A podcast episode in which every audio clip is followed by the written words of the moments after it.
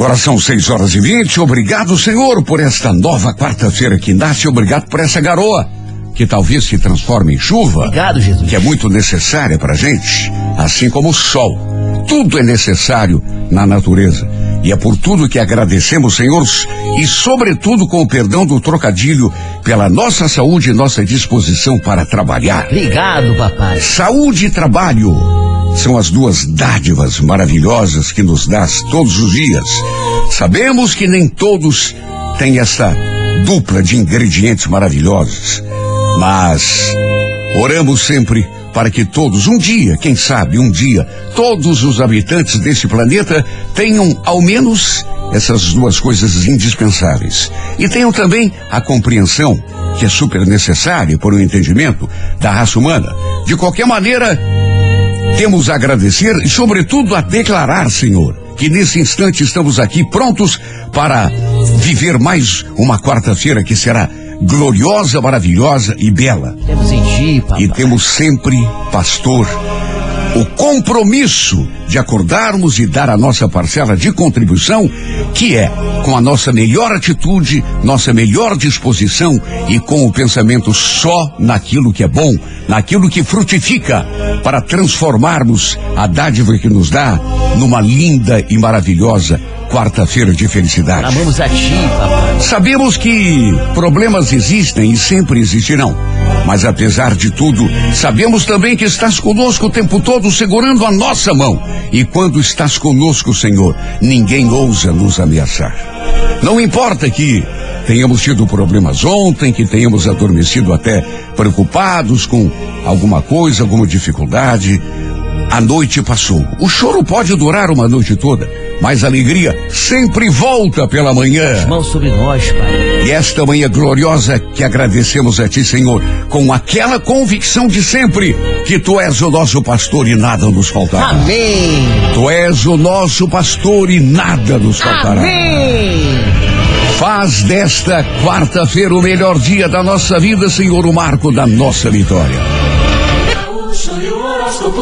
Alô, você do signo de Áries. Ariana, Ariana, olha, você tem um potencial muito grande de energia, de, de, de força, capaz de te proporcionar resultados excelentes. Agora, talvez não esteja utilizando bem essa força. E quem sabe resida aí o motivo de você não estar conseguindo o que quer. No romance, não afrouxe, mas também não agrida. Aprenda a mostrar personalidade sem ser eh, hostil ou autoritário demais. Corebege, número 89, hora onze e meia da manhã. Toro, bom dia. Taurino, olha, assuma consigo mesmo o compromisso de estar sempre melhorando. Teu sucesso, teu avanço na vida dependem, Toro, basicamente do teu esforço. Não fique acreditando nessas coisas como sorte, destino ou coisa que o valha. Isso, é, na- na maior parte das vezes, é desculpa de acomodado, né? Para justificar a sua preguiça. No romance, atenção, atenção. Não tem por que se sentir inseguro ou desanimar sob hipótese nenhuma, viu, Toro? Confia acima de tudo no teu charme. Cor violeta, número 41, horas seis da tarde. Bom dia para você de gêmeos, geminiano. Pensamentos e emoções são coisas úteis quando a gente os domina, mas muito perigosos quando tomam conta da gente. Cuidado, portanto, com aquilo que anda sentindo e pensando. Tua mente é responsável pelas tuas atitudes. No romance, vá se quer que alguma coisa mude ou aconteça, até porque felicidade né, não é milagre, como muitos acreditam. Felicidade é consequência de procura, né? Iniciativa. Cor vermelha, número 45, hora 11 da manhã. Renato Gaúcho e o horóscopo do dia. Bom dia para você do signo de câncer. Olha, câncer, não deixe nada te fazer desistir daquilo que quer, viu? A pessoa que tem grandes sonhos é sempre mais forte. Né? Agora, haja de forma que teus projetos não fiquem só no plano da teoria, né? No romance, lembre-se, o coração vai sempre atrás da emoção, mas é a cabeça que garante a segurança. A cor é laranja, número 17, hora 10 e meia da manhã. Alô, Leão, bom dia. Procure ficar neutro diante das palavras e atitudes eh, eh, que de repente não sejam assim as mais agradáveis. Sobretudo se por uma razão ou outra puderem influenciar negativamente a tua disposição. Não permita que isso aconteça. No romance, cuidado com decisões definitivas, saiba dar tempo ao tempo, viu, Leão? Folha Salmão, número 36, hora oito e meia da noite. Bom dia para você de virgem. Não se limite a repetir os gestos e esforços do dia anterior. Se é que você tem vontade de conseguir resultados melhores.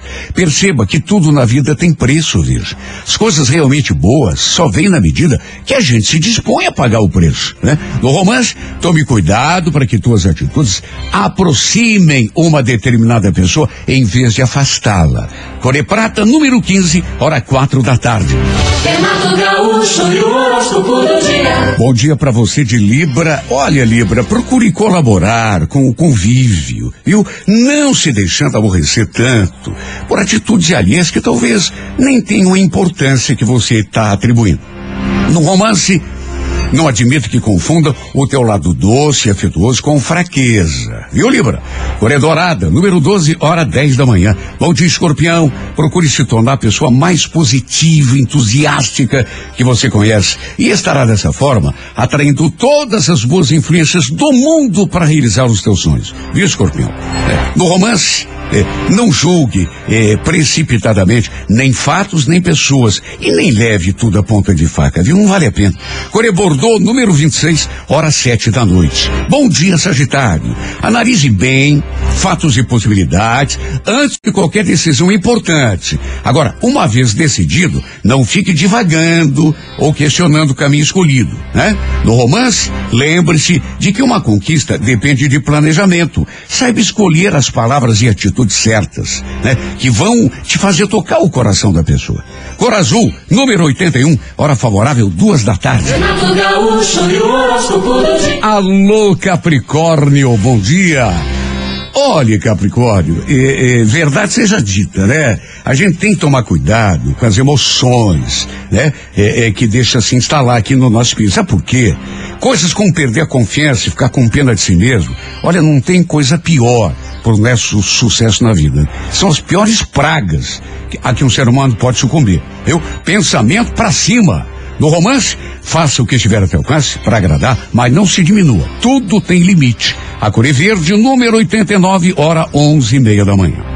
Aquário, bom dia. Aquariano, mais importante para o teu sucesso agora será reconhecer e valorizar as qualidades que você tem, mesmo que as circunstâncias eh, estejam talvez fragilizando um pouco tua autoconfiança. No romance, mostre definição. Primeiro passo para a felicidade é saber com certeza, com precisão, o que você realmente quer e precisa. E depois, naturalmente, batalhar por isso, né? Cor vermelha, número 16, hora 8 da noite. Bom dia para você de peixes. Olha, Pisciano, evite a todo custo se sentir inferiorizado diante de uma pessoa ou situação. Eu, o modo como se sente acaba determinando as circunstâncias da tua vida. Imponha-se uma consciência maior do teu valor.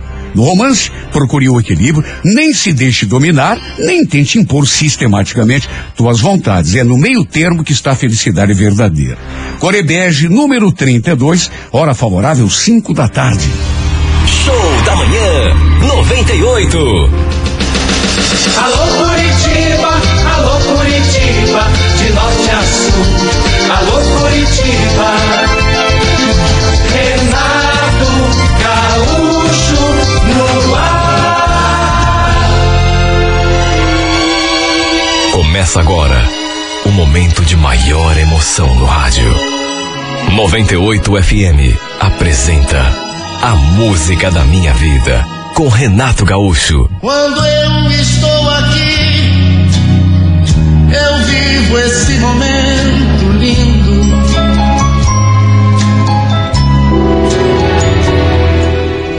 Eu tinha acabado de ganhar a nossa filha.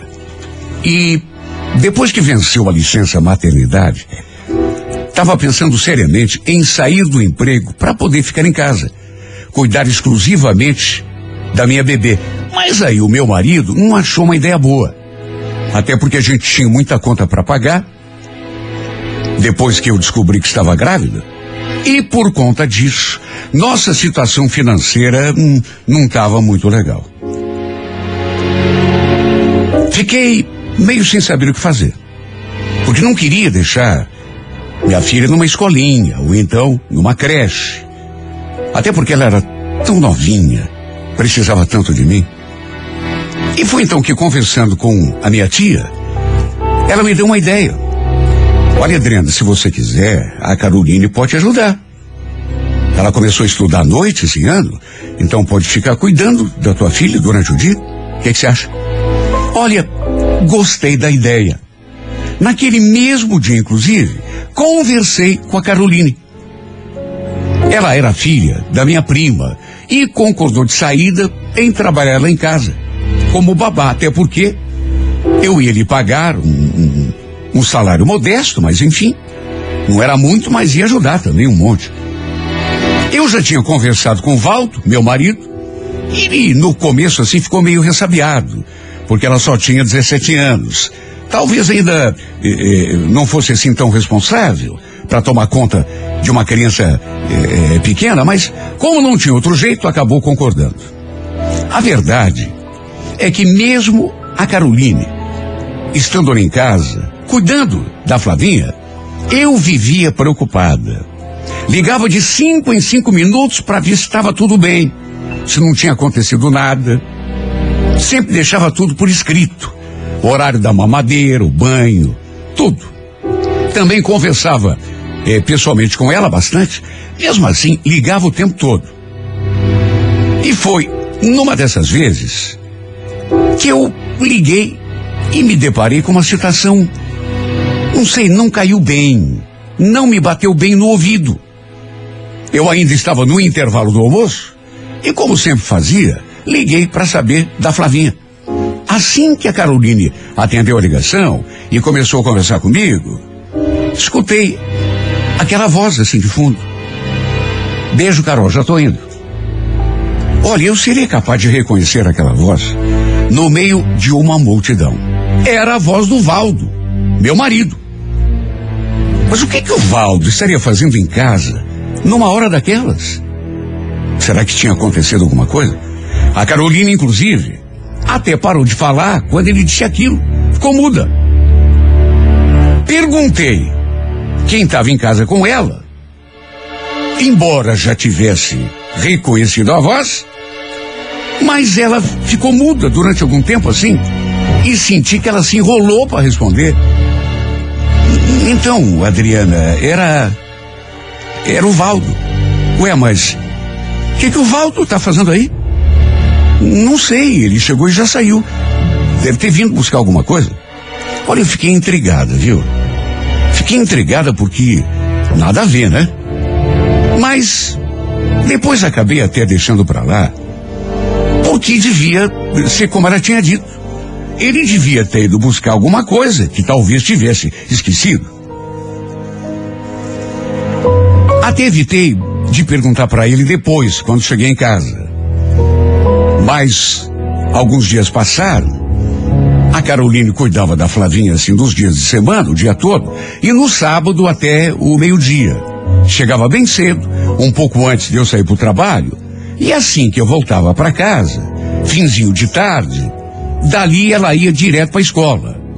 Lembro que passou um mês, dois, três, e tudo corria normal. E para dizer bem a verdade, nunca tive do que reclamar da Caroline. Porque ela parecia ser bastante responsável. Aliás, dava para ver que a Flavinha também gostava muito dela. As duas se entendiam bem. Eu ficava até com ciúme às vezes. Até que chegou aquele sábado. Eu estava na firma, trabalhando normalmente. O expediente terminava meio-dia. Só que por volta das nove e meia, acabei não me sentindo muito bem e pedi dispensa para ir para casa. Aliás, eu já não estava muito bem durante a noite. Nem era para ter ido trabalhar. Lembro que cheguei em casa. Cheguei em casa algum tempo depois, 40, 50 minutos. O carro do Val estava na garagem. Ele não trabalhava final de semana, nem sábado. A casa estava toda silenciosa. Até estranhei porque não vi nenhum sinal de ninguém, nem mesmo da Caroline, eh, com a nossa filha. Provavelmente foi o que eu pensei, né? E, e quando cheguei e vi aquele silêncio, deviam estar lá no quartinho. Lembro que eu estava no corredor, indo para o quarto da Flavinha, quando escutei aquele ruído. E de repente até me pareceu uma risada. Detalhe, o ruído não vinha do quartinho da minha filha, mas dali do nosso quarto. Juro, na hora. Nem cheguei a imaginar nada. Aliás, o que eu pensei, até que ela estivesse brincando com a minha filha. Só que ao entrar pela porta, senti o chão sumindo debaixo dos meus pés. Quem estava ali, deitados na cama, eram a Caroline e o meu marido, o Valdo. Ele só de cueca e ela de calcinha e sutiã, com a cabeça encostada assim sobre o peito dele. Olha, eu senti uma tontura, que pensei que fosse até desmaiar. Quando me viram na porta, os dois deram um pulo. Minha voz quase não saiu. Que está acontecendo aqui? Que, que palhaçada é essa, Valdo? Fiquei paralisada diante daquela cena, sem conseguir acreditar. O Valdo ainda teve a cara de pau de dizer aquilo. Calma, Adriana, calma. Não, não, não é- não é isso que você está imaginando. Meu Deus, como que não era isso? Eu não estava imaginando. Eu não estava pensando. Eu estava vendo. Eu estava testemunhando. Aquela pouca vergonha ali, na minha cama. Os dois estavam aprontando pelas minhas costas. E o que é pior, no nosso quarto, em cima da nossa cama. E o detalhe que me deixou ainda mais chocada: minha filha também estava ali, no quarto, deitadinha no carrinho, ao lado da cama.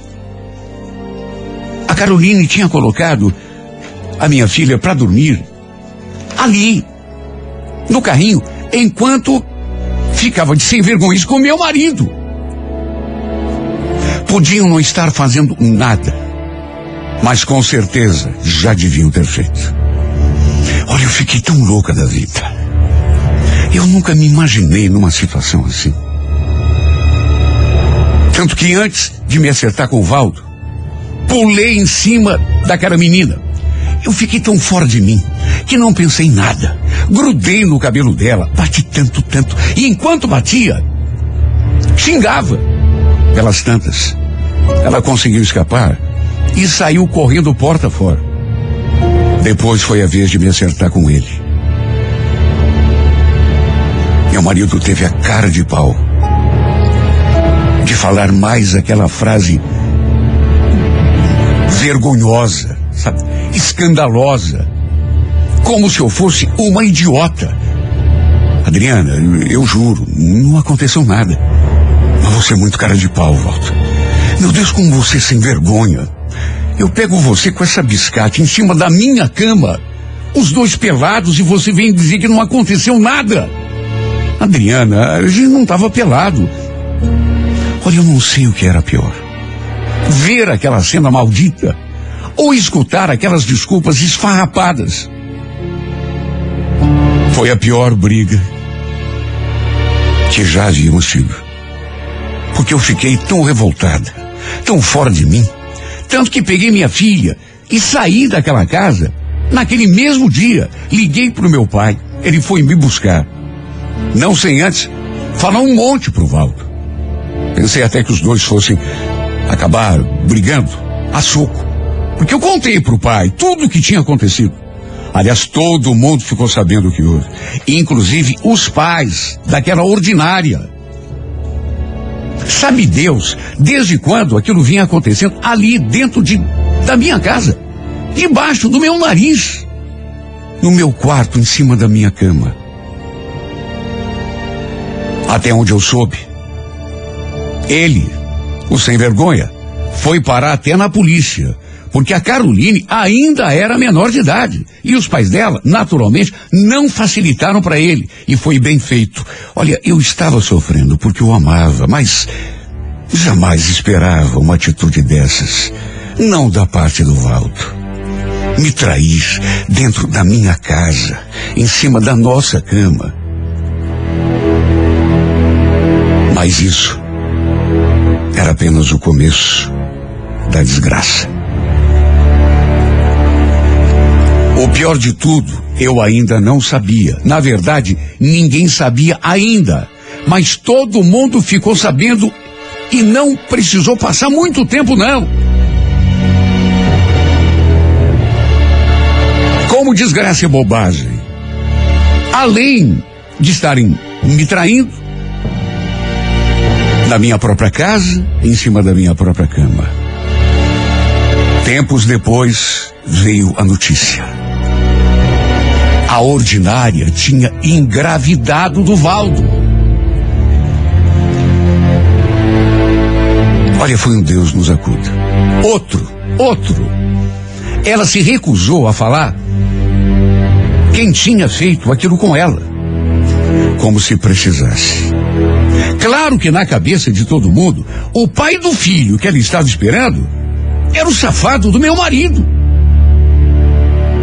Quer dizer, naquelas alturas, ex-marido. Porque eu não queria mais saber daquele cafajeste. Do, depois do que ele tinha aprontado. Só se eu não tivesse um pingo de vergonha na minha cara. Para aceitá-lo de volta. No fim, ele acabou até saindo da cadeia. Parece que pagou um, um dinheiro lá. Um, e para não complicar ainda mais a situação, acabou assumindo a criança. E assumindo também a menina, a Caroline. Além disso, me procurou várias vezes, tentando uma reconciliação. Numa dessas, inclusive, lembro dele falando: Adriana, me perdoa. Não fiz por mal.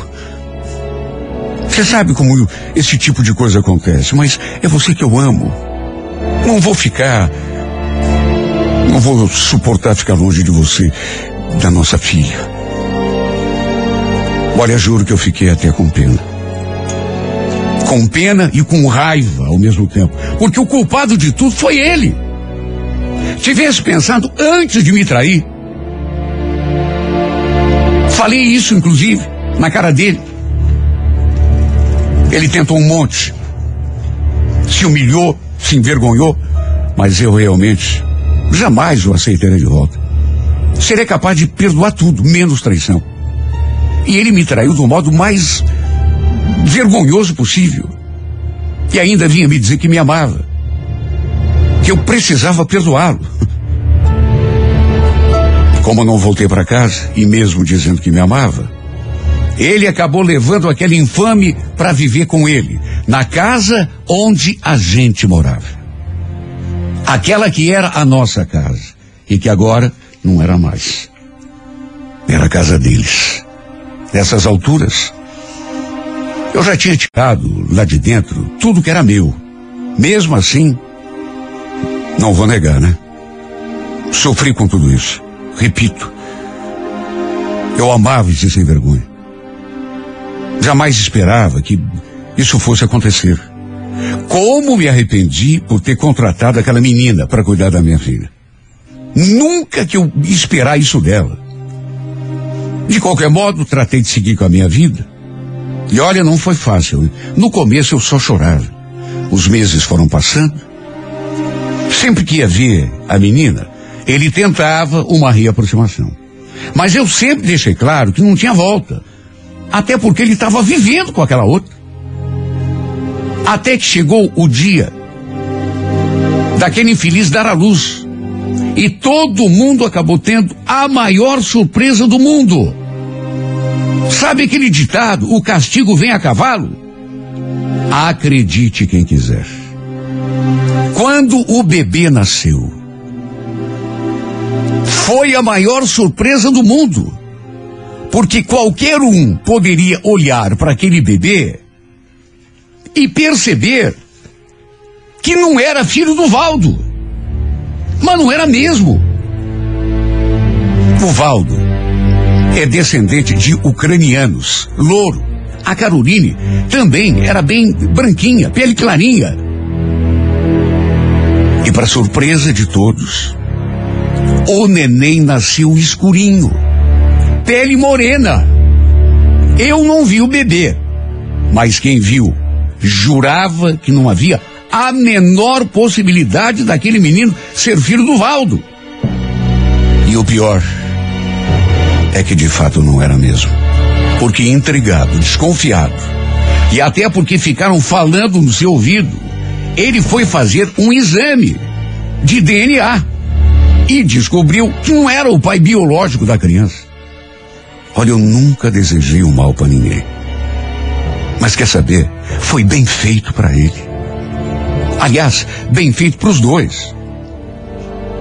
Depois a verdadeira história veio à tona. Até porque os pais da Carolina a colocaram contra a parede. E ele então revelou que o verdadeiro pai do bebê era um rapaz com quem ela tinha se envolvido na escola.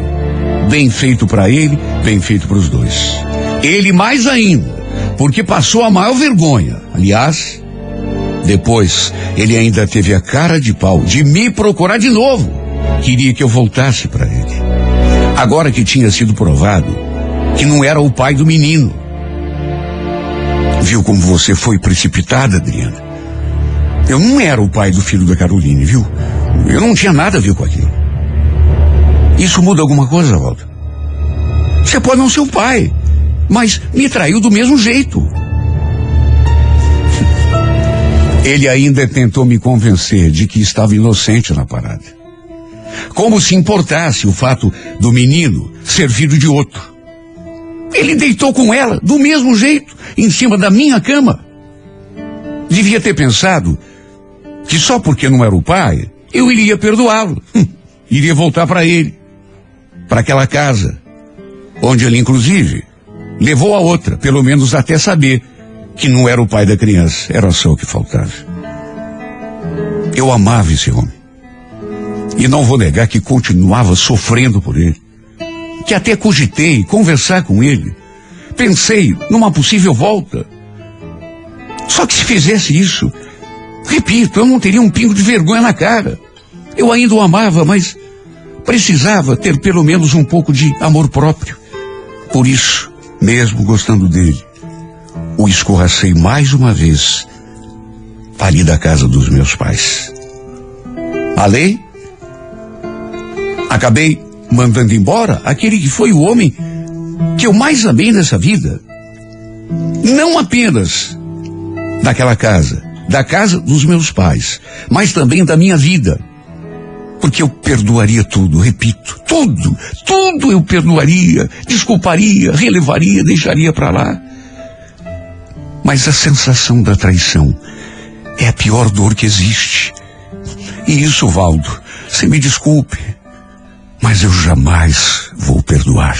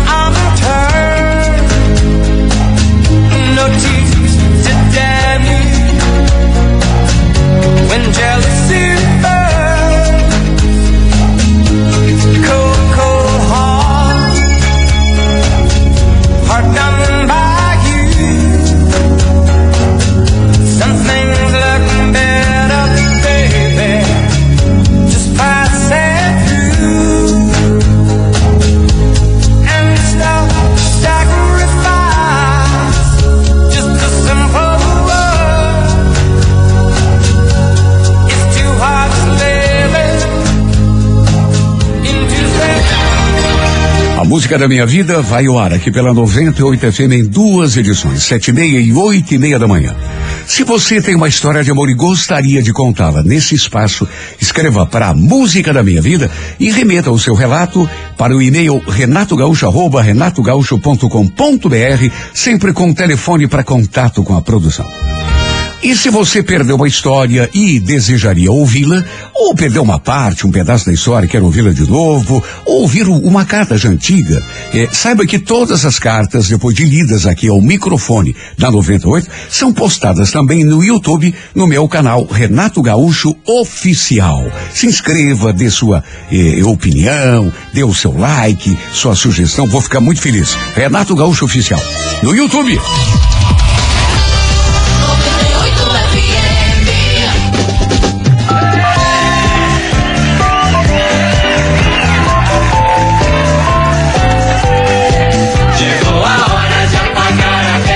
Vamos cantar o parabéns para quem tá de aniversário nesta quarta-feira. Bora. Hoje é dia 10, né? Hoje é? Hoje é. Rapaz, Sabia que hoje é dia do trigo? Dia de quem? Do trigo, por isso que eu aco- eu acordei com vontade de comer pão. Ah, Nossa e, o- e os, Senhora. e os tigres estão tristes. É. Com o prato de tigre. Nossa, enrolou tudo, meu Deus. É Dia Nacional da Nota Fiscal também, da Esquadra e Dia Nacional do Deficiente Auditivo. Puxa, olha. De- deficiente o quê? Ah. Ah, pronto. A pessoa que nasce no dia 10 de novembro, desde cedo procura seu próprio caminho na vida. Gosta de fazer tudo de acordo com suas ideias. Não tolera palpites ou conselhos de quem quer que seja. Muito desconfiada, não é de fazer amizade com facilidade. Encontra durante a vida, no entanto, pessoas úteis e valiosas que podem mesmo facilitar a sua trajetória. Sua situação financeira e profissional costuma ser um tanto instável, alternando boas e más fases. Depois dos 30 anos, com frequência se estabiliza do ponto de vista emocional. O que lhe proporciona estabilidade também em todas as outras áreas da vida. No amor, a pessoa do dia 10 de dezembro atrai o sexo oposto com facilidade. Seus romances, no entanto, podem apresentar períodos de intensos conflitos em função do ciúme e do sentimento de posse. Também de aniversário hoje no mundo dos famosos, o jornalista e apresentador Marcelo Tass. Olha! É. Inclusive liguei pra ele ontem e perguntei, Marcelo, Tás bem? Não, eu vou embora. Nossa, nossa. Tô indo embora. O ator Ângelo Paes Leme, Ah. o cantor MC Guimê Ah. e a atriz Miriam Rios, Puxa. também conhecida como uma das esposas do rei Roberto Carlos. É, Pra você que hoje completa mais uma de vida, um grande abraço, parabéns e feliz aniversário! Seguidinha tem a música da minha vida, mais uma história de amor inédita.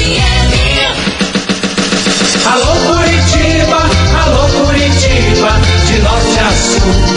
Alô Curitiba, Renato Gaúcho no ar.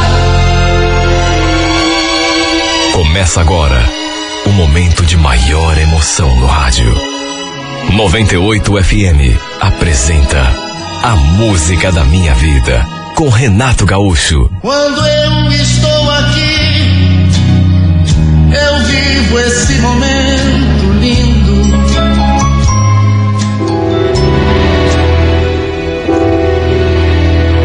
Eu estava bem chateado, meio desanimado, inclusive. Porque meus pais praticamente estavam me obrigando a fazer aquela viagem lá para casa dos nossos parentes.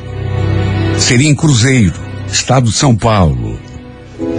Meus pais eram de lá, mas quando nasci, eles já moravam aqui em Curitiba, já fazia algum tempo. Sabe, eu não estava afim.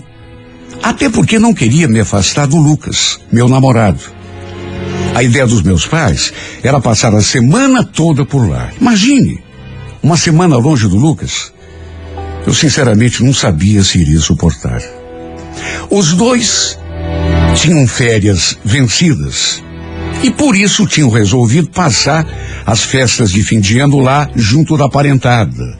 Cruzeiro é uma cidade bonita, gostosa. Sempre que a gente ia para lá, eh, se divertia. Meus primos, por exemplo, eh, eles sempre me levaram a lugares bonitos. é, é, com muita natureza, muito verde, tem até cachoeira. Só que eu estava vivendo um outro momento da minha vida. Queria curtir a, a companhia do meu namorado, passar a virada do ano sem ele. Só que fazer o quê? Apesar de já ter completado 18 anos, ainda não era dona do meu próprio nariz. De modo que tive de concordar. Fazer o quê, né?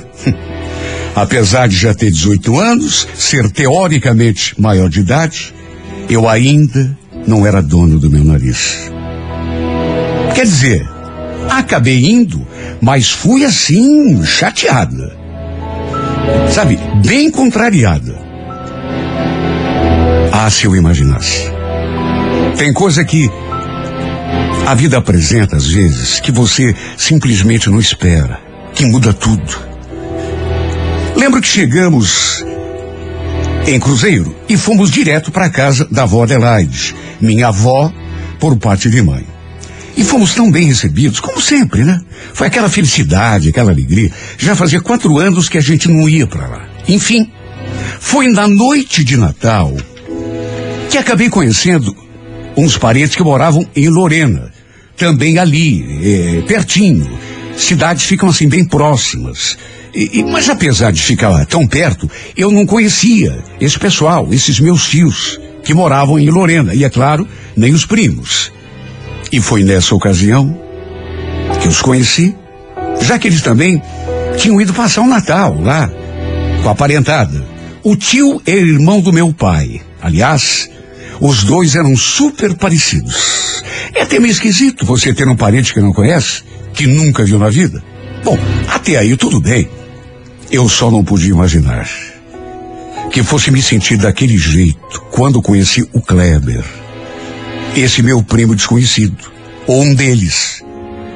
Porque era um moço tão bonito e tinha um olhar assim, tão expressivo, tão penetrante, um sorriso tão encantador.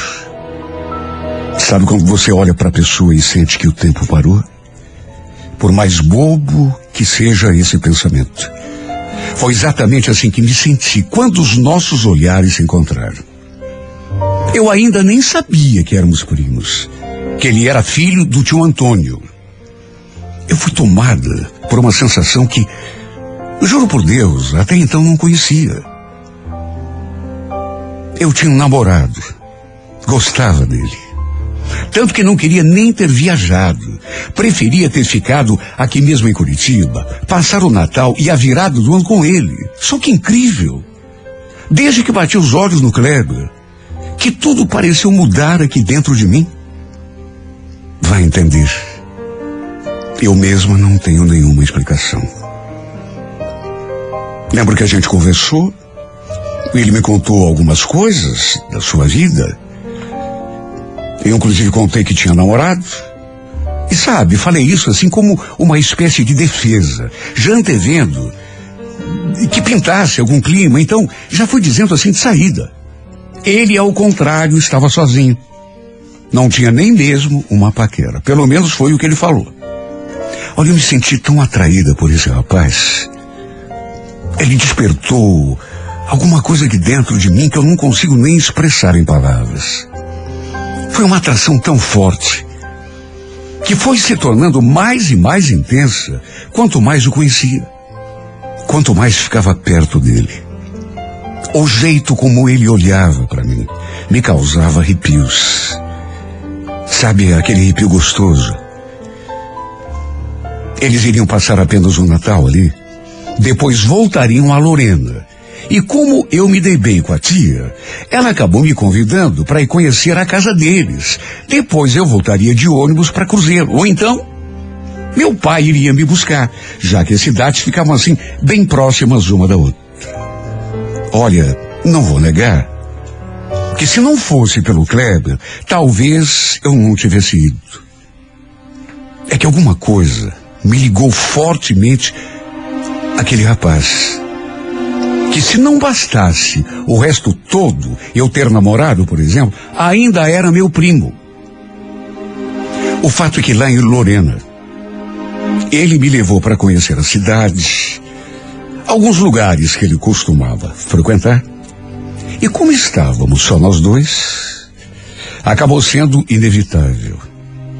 Até porque eu notei que ele também estava se sentindo atraído por mim. É o tipo de coisa que você percebe. Foi ele que tomou a iniciativa de me beijar. E eu simplesmente deixei acontecer. Até porque era tudo que eu mais queria. Na verdade, acho que desejei aquele beijo desde que bati os olhos nele. Foi uma atração irresistível. E de parte a parte. Até que no fim, mais do que simplesmente trocarmos um beijo, a gente acabou indo além. Ficamos a tarde toda trancados num quarto de motel. Olha, eu esqueci completamente que tinha namorado. Esqueci que o Kleber era meu primo, o que, convenhamos, complicava ainda mais a situação. Eu simplesmente me deixei levar por aquele sentimento louco e sem razão de ser que tinha tomado conta de mim. Olha, eu já tinha feito amor com o meu namorado. Várias vezes. Mas não sei. Eu acho que nunca tinha me sentido tão mulher como naquele instante. Nos braços do meu primo. Ele foi tão carinhoso comigo. Me tratou assim de um jeito como eu nunca tinha sido tratada até então. Foi simplesmente maravilhoso. A melhor parte de toda a minha vida. Depois do amor, ele ficou olhando para mim e fazendo carinho assim no meu rosto. Até que falou: Nossa, Maísa, por onde você andava? Por que será que só agora eu te conheci? Olha que se a gente não fosse prima, eu ia roubar você para mim. Ele era tão carinhoso, dizia coisas assim, tão graciosas que me faziam flutuar. Acho que foi esse seu jeito que acabou me conquistando. Foi uma tarde inesquecível. Aliás, eu ainda não sabia, mas aquela tarde ficaria na minha memória pelo resto da minha vida. Eu nunca esqueceria. E ainda repetimos tudo no dia seguinte. Saímos para passear e acabamos parando naquele mesmo motel.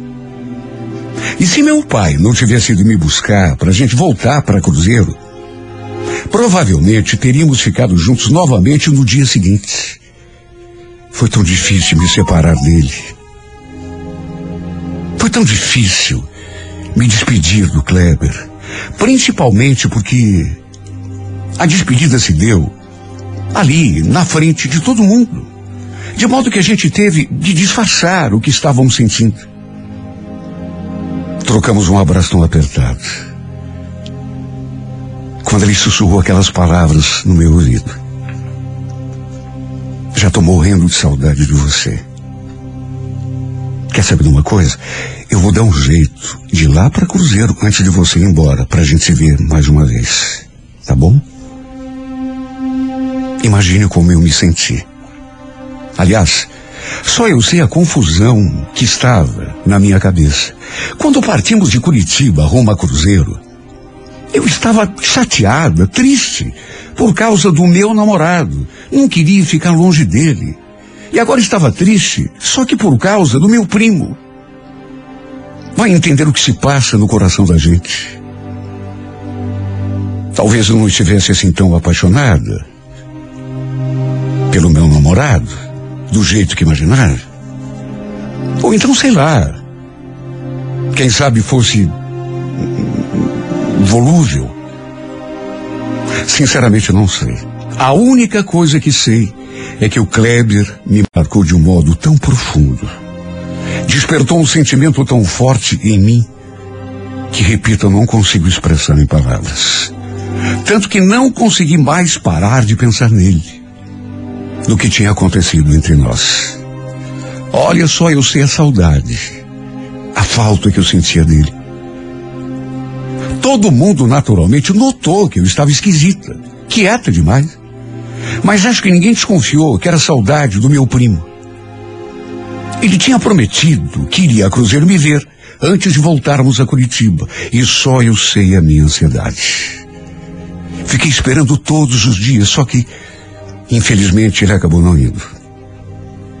Fiquei tão triste porque estava contando com aquilo.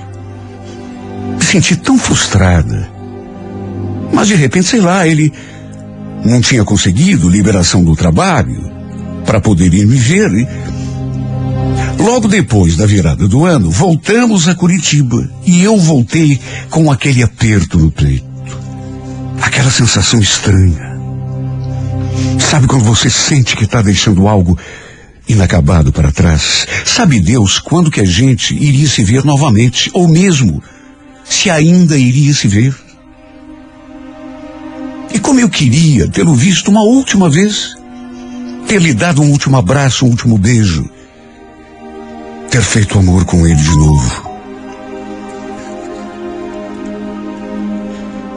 Se pelo menos a gente tivesse se despedido, trocado um último beijo. Sabe quando a pessoa te marca? A verdade é que mesmo sem ter certeza de nada, eu talvez já estivesse até apaixonada por ele. Olha, eu me senti tão vazia. Quando chegamos aqui em Curitiba, meu pensamento estava todo voltado para o Kleber. Tanto que nem fui procurar o Lucas. Aliás, me senti perdida quando a gente se reencontrou depois. Não sei. Nada mais era como antes. Tudo tinha mudado aqui dentro de mim. Até ele percebeu que tinha alguma coisa esquisita acontecendo comigo. Tá tudo bem, Maísa? Tá. Por quê? Por quê? Sei lá, você tá estranha, tá tão quieta. Juro, me passou pela cabeça terminar o nosso namoro ali mesmo, quando ele me fez aquela pergunta. Claro que eu não ia falar nada a respeito do meu primo, muito menos que tínhamos ficado juntos, até ido pra cama. Até porque não vinha ao caso. Eu não queria magoá-lo. Mas olha, foi por um triz que eu não botei um fim no nosso namoro. Ficou na ponta da língua. Só que sei lá. Eu fiquei com tanta pena dele. Ele me olhando com aquela carinha assim, como se já estivesse prevendo alguma coisa. Já estávamos juntos há mais de um ano. E de repente, sei lá, eu estivesse apenas confusa por conta do que tinha vivido com o Kleber. Por isso achei melhor esperar em vez de me afastar. O problema foi que não consegui tirar meu primo da cabeça. Me sentia mal por isso, culpado inclusive. Principalmente porque meu namorado notava que eu estava diferente com ele.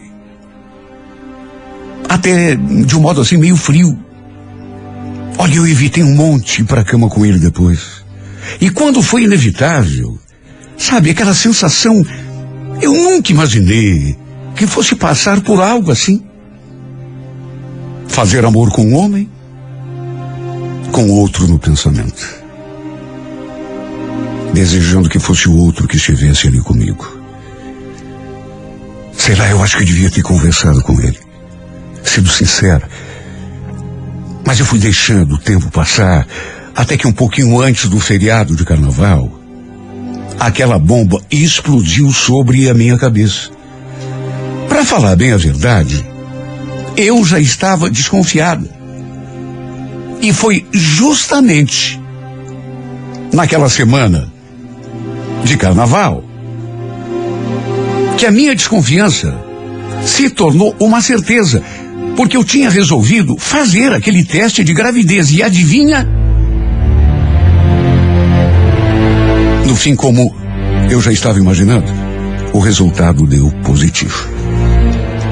Eu fiquei desesperada, sem saber o que fazer. Chorei tanto, tanto. Era só o que eu sabia fazer: chorar. Agora, sabe o que era pior? Eu não tinha certeza da paternidade da criança que eu estava esperando. Eu não sabia se o filho era do Lucas ou do Kleber. Se bem que, bem aqui no meu íntimo, eu tinha assim, uma sensação de que. Não vou dizer que sabia, porque não tinha prova, mas tudo indicava, pelo menos para mim, dentro de mim, que era do Kleber. Nada me tirava da cabeça que aquele bebê tinha sido concebido naquela primeira tarde que passamos juntos. Naquela primeira vez que nos entregamos um ao outro. Naquela cama de motel. Tem gente que fala que a mãe, a mulher, sempre sabe. Não sei se isso é verdade, mas foi a sensação que eu tive. Meu coração parece que dizia isso. Só que por medo, fraqueza, até insegurança, em nenhum momento imaginei falar dessa possibilidade com os meus pais, até porque seria uma tragédia em família. Me acovardei. Esta é a grande verdade. Até pelo fato de ter um namorado. Quando tudo veio à tona, naturalmente que mesmo que não tivesse nenhuma responsabilidade sobre o fato, tudo recaiu sobre as costas do Lucas. Aliás, quando lhe dei a notícia, ele ficou assim meio fora do ar num primeiro momento. Mas depois, ficou feliz. Lembro dele falando: Você tem certeza? A gente vai ter um filho? Ainda sem acreditar, mas feliz.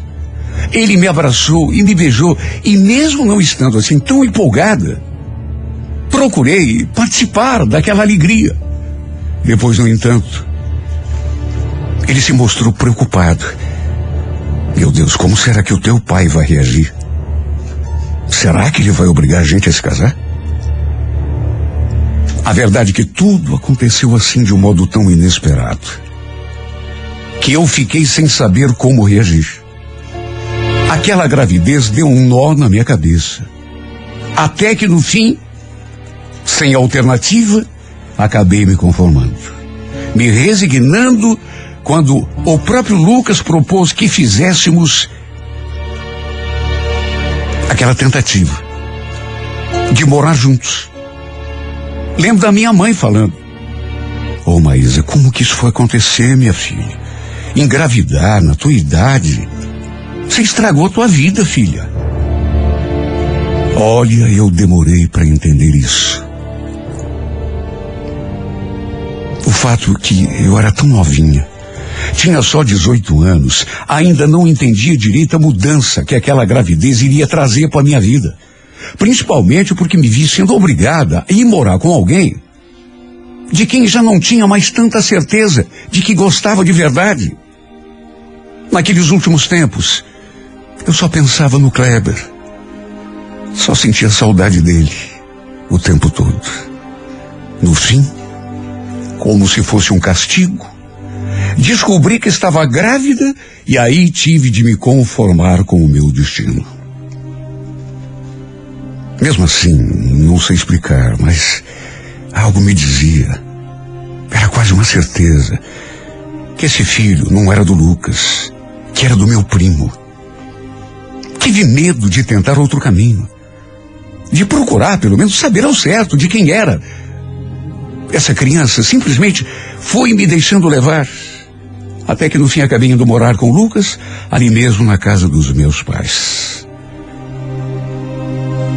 já que ele não tinha condições, pelo menos por enquanto, de alugar um apartamento, uma casa. O fato é que essa gravidez me fez cair numa depressão tão profunda. A verdade é que eu alternava momentos de alegria com momentos de tristeza. Felicidade por saber que teria um filho e tristeza porque não era a vida que eu desejava para mim. E nem a pessoa que estava do meu lado era o homem que eu amava. Não sei explicar, mas eu me sentia tão incompleta. Porque não era com Lucas que eu queria estar. Não era. No entanto, sem alternativa, no fim, fui me acovardando, me acovardando, até que acabei me resignando. Quer dizer, me resignando é só um modo de falar, né? Porque eu chorava o tempo todo, me sentia deprimida e todos pensavam que eu estava apenas emotiva por conta da gravidez. Mas somente Deus sabia o que se passava aqui dentro de mim. Apesar do apoio que sempre tive da minha família, e da família do Lucas também, aquela sensação ruim não me dava um segundo de paz. Além da depressão, também passei a ser tomada por um, um sentimento de culpa. Sei lá, eu. Eu achava que devia ser sincera com aquele que agora fazia as vezes de meu marido. Porque aquele filho que eu estava esperando podia não ser dele. E não nego que, bem aqui no meu íntimo, eu torcia para que não fosse mesmo. Aliás, eu tinha quase certeza de que não era. Por isso, depois de perder muitas noites de sono, de quase perder o meu bebê por conta das crises de nervoso que eu tinha, resolvi que eu precisava usar de sinceridade com ele. Resolvi ter uma conversa séria com aquele que, repito, estava fazendo as vezes de meu marido. Mas podia não ser o pai do meu filho. Eu acreditava, inclusive, que não era mesmo. É claro que eu sabia que iria magoá-lo, fazê-lo sofrer. Mas sabe quando você chega no limite? Aquela sensação de que eu precisava contar a verdade, de que se eu não contasse para ele a verdade toda, aquilo ia me sufocar de um jeito que eu. E foi depois de muito pensar que um dia, no auge da minha angústia, sem nem pensar nas consequências, resolvi contar a ele tudo o que tinha acontecido naquela viagem que fizemos a cruzeiro no final do ano. Que tinha ficado com meu primo. Tínhamos inclusive ido para a cama. E no fim, diante da sua perplexidade, ainda acrescentei. Esse filho que eu estou esperando pode não ser teu, Lucas. Pode ser do Kleber. Desculpe eu ter escondido isso de você durante tanto tempo, mas é que eu fiquei com tanto medo, fiquei tão desesperada que eu. Ele ficou mudo, olhando para mim assim, com aquela cara de assustado. O baque deve ter sido terrível. Porque ele perdeu até a cor, ficou pálido. Depois de engolir em seco, franziu a testa e me fez aquela pergunta. Por que você fez isso, Maísa? Eu pensei que você gostasse de mim. Você sente alguma coisa por esse teu primo? Olha, eu até quis, mas não consegui responder aquela pergunta. Até tentei, juro. Mas as lágrimas brotaram dos meus olhos e eu não conseguia falar nada. Chorei de modo compulsivo. Até a mãe do Lucas apareceu ali no quarto para saber o que estava acontecendo, porque devia estar tá dando para escutar o meu choro lá da sala. Até que depois que me acalmei, que voltamos a ficar só nós dois ali naquele quarto, ele perguntou se eu tinha comentado com mais alguém sobre essa história do primo, da gravidez, e eu falei que não. E ele então me disse aquelas palavras que simplesmente me deixaram pasma. Se você não comentou com ninguém, então deixa tudo como está. Não importa o que aconteceu, que você fez, e mesmo que esse filho não seja meu, eu vou criá-lo do mesmo jeito. Eu sou o pai dele e não se fala mais isso. Eu sou o pai dessa criança e nada vai mudar esse fato. Você me ouviu? Quer dizer, a não ser que você não queira. Que prefira ir atrás desse cara, né? Olha, eu confesso que fiquei até impressionada com o jeito dele. Confesso que fiquei assim, perplexa com o gesto, com a atitude dele, o desprendimento dele. Só que, mesmo eu tendo lhe contado a verdade, e mesmo ele tendo me perdoado, aceitado tudo assim, numa boa, nem isso me fez sentir melhor. Porque, repito, eu estava me sentindo tão culpada, tão incompleta, como se estivesse faltando alguma coisa e eu sabia o que era. No fim, acabei me abrindo até com a minha mãe. Contei para ela tudo, tintim por tintim. Até que desconfiava de que o filho pudesse ser do Kleber. Mas ela me aconselhou. Quer dizer, primeiro me deu a bronca. Só que depois me deu aquele conselho. Se o Lucas te perdoou, minha filha, então esqueça essa história para sempre. Deixa o teu primo quieto lá no canto dele. Vocês nem se conhecem direito. Se viram só aquela vez. Não vai estragar ainda mais a tua vida. E não seja nem louca de contar para mais alguém essa história. E tem mais. Que teu pai não saiba nunca disso, porque você sabe o jeito que ele era. Juro. Minha vontade era de procurar o Kleber, contar tudo para ele, mesmo que tudo isso causasse a pior reviravolta na minha vida e na vida eh, da minha família. Só que a minha mãe me convenceu a deixar tudo quieto, a me conformar com o meu destino. Mesmo dizendo que não amava mais o Lucas, que tinha me apaixonado pelo Kleber, ela me fez prometer que ia ficar bem quietinho no meu canto. Porque já tinha sido irresponsável demais ao engravidar e agora devia ter um pouco mais de juízo e começar a pensar um pouco mais no filho que estava esperando. E foi o que, no final, eu acabei fazendo.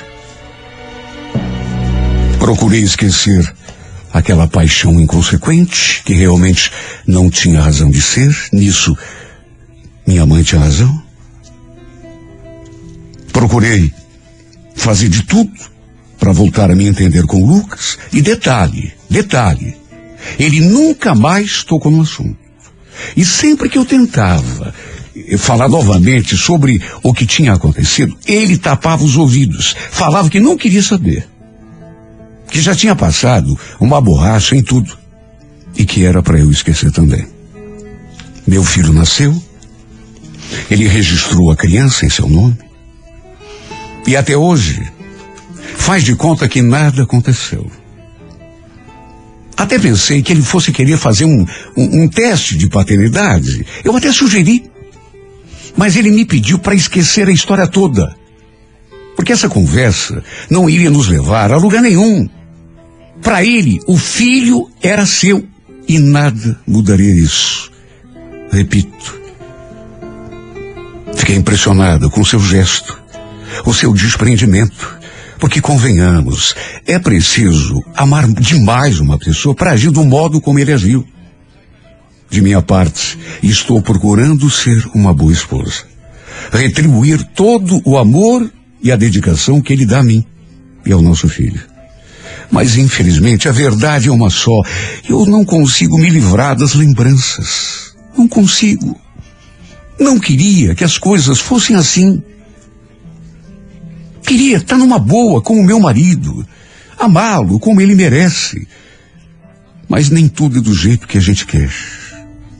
Se escrevi essa carta, foi para desabafar, para botar para fora tudo o que está me consumindo. Quem sabe assim eu consiga, sei lá, encontrar um pouco de, de paz, de alento, de sossego. Quem sabe assim eu consiga me livrar dessas lembranças que ainda me prendem ao passado. Que não me deixam ser feliz dentro da minha realidade. Que não me dão uma trégua. Só judinho de mim. Não me dão um segundo de paz. Quem sabe assim, desabafando, colocando para fora tudo o que aconteceu, eu consiga, meu Deus, esquecer o que passou. Esquecer aquela tarde. Tirar esse homem para sempre da minha lembrança e da minha vida. When I was young, I never needed anyone. And making love was just fun. Those days are gone. Living alone,